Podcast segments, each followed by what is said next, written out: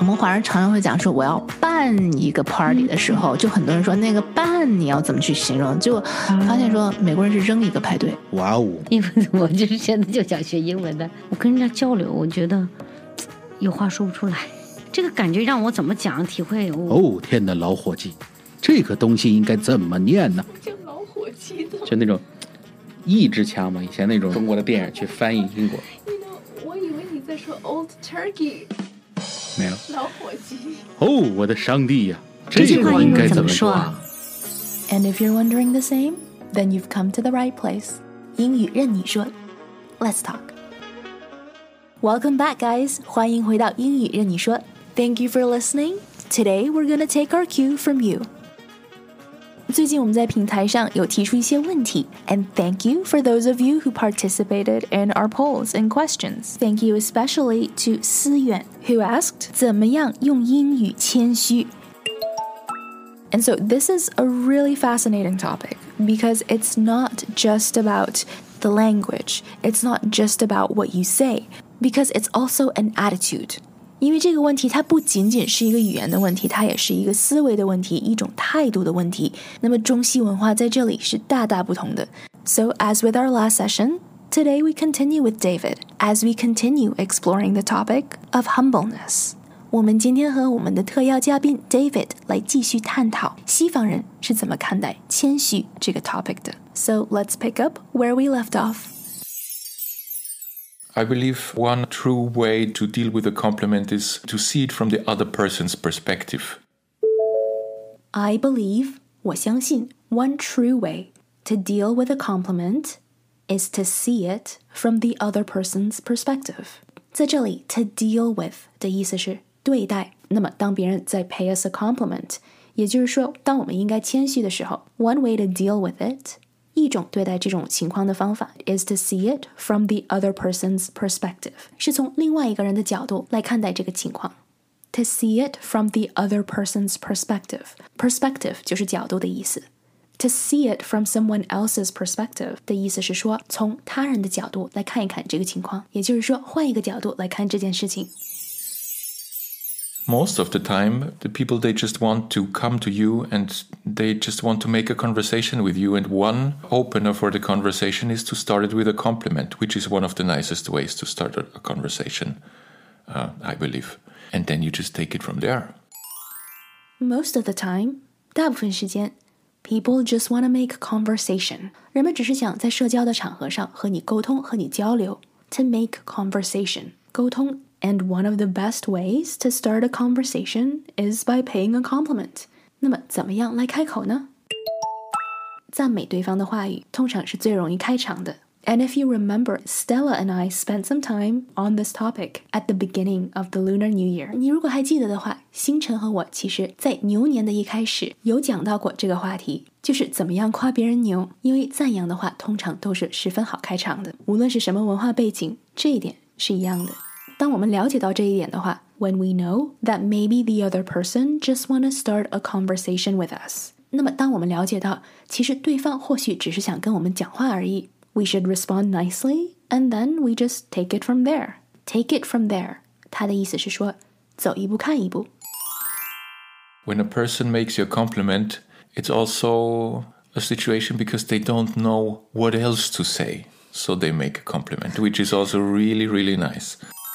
So here, David got really candid and pointed out a really common thing, which is sometimes people pay us compliments because they don't know what else to say.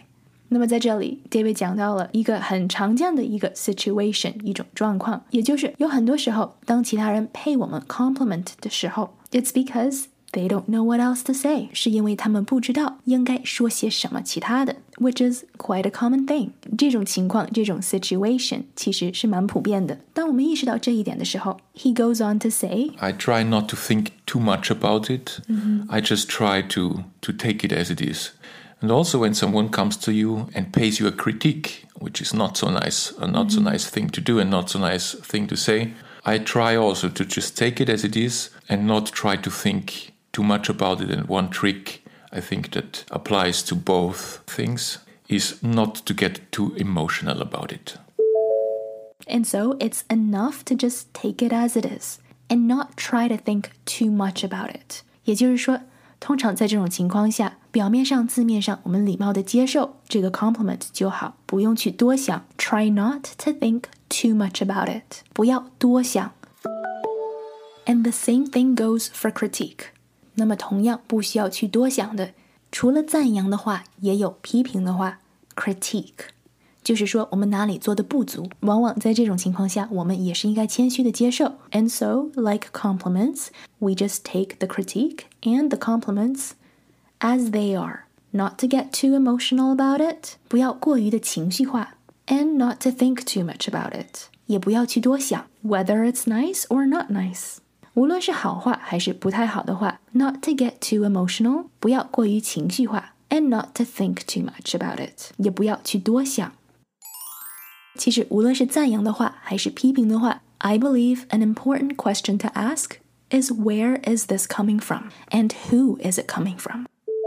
赞扬的话也好，批评的话也罢，当别人给予我们任何评价的时候，有两个问题是值得我们去思考的。首先，Where is this coming from？ 这些评价的价值是什么？它是从哪儿来的？它的分量有多少？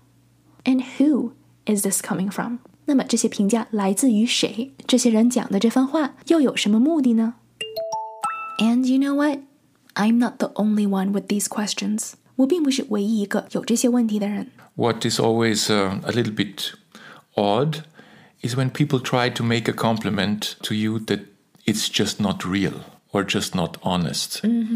And I believe that there is a difference between a person who wants to pay you an honest compliment and a person who just who just wants to say something. David 在说，What is always a little bit odd, a little bit odd, a little bit odd.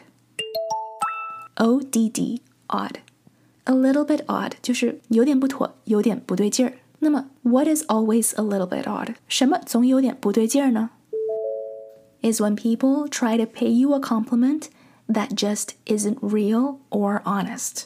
那么感觉让你有点不自在、不对劲儿的，就是当别人夸你的时候，这些赞扬的话不真、很假，it's just not real or honest。所以夸人的话不能随便说，也不能说的太离谱，因为这样你会让对方感觉到你很假。And more and more, people value honesty. People value authenticity. So your attitude, your honesty will go a long way, more than flowery words. 其实西方的谦虚在这里是可以体现出来的，因为在西方的价值观里，诚恳的态度要远远高出 flowery words 花言巧语，因为这样会让对方感觉很做作，也会让对方感觉很不自在。这种花言巧语也很容易被人看穿。 And to those few people who pay an honest compliment, I believe every one of us can sense that. With them, I try really to start a conversation because these people, they have something interesting about them. And what about like what about humbleness? How does that play into the whole situation? So being real is a form of being 谦虚.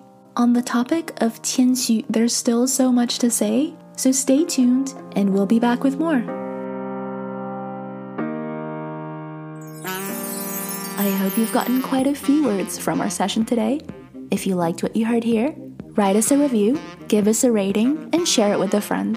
如果你也有想说却说不出来的话，不知道怎么说的话，不知道怎么念的单词，可以在我们的脸书专页上留言，我会在节目里回答。And of course, remember to subscribe. 记得要订阅关注我们的播客 podcast.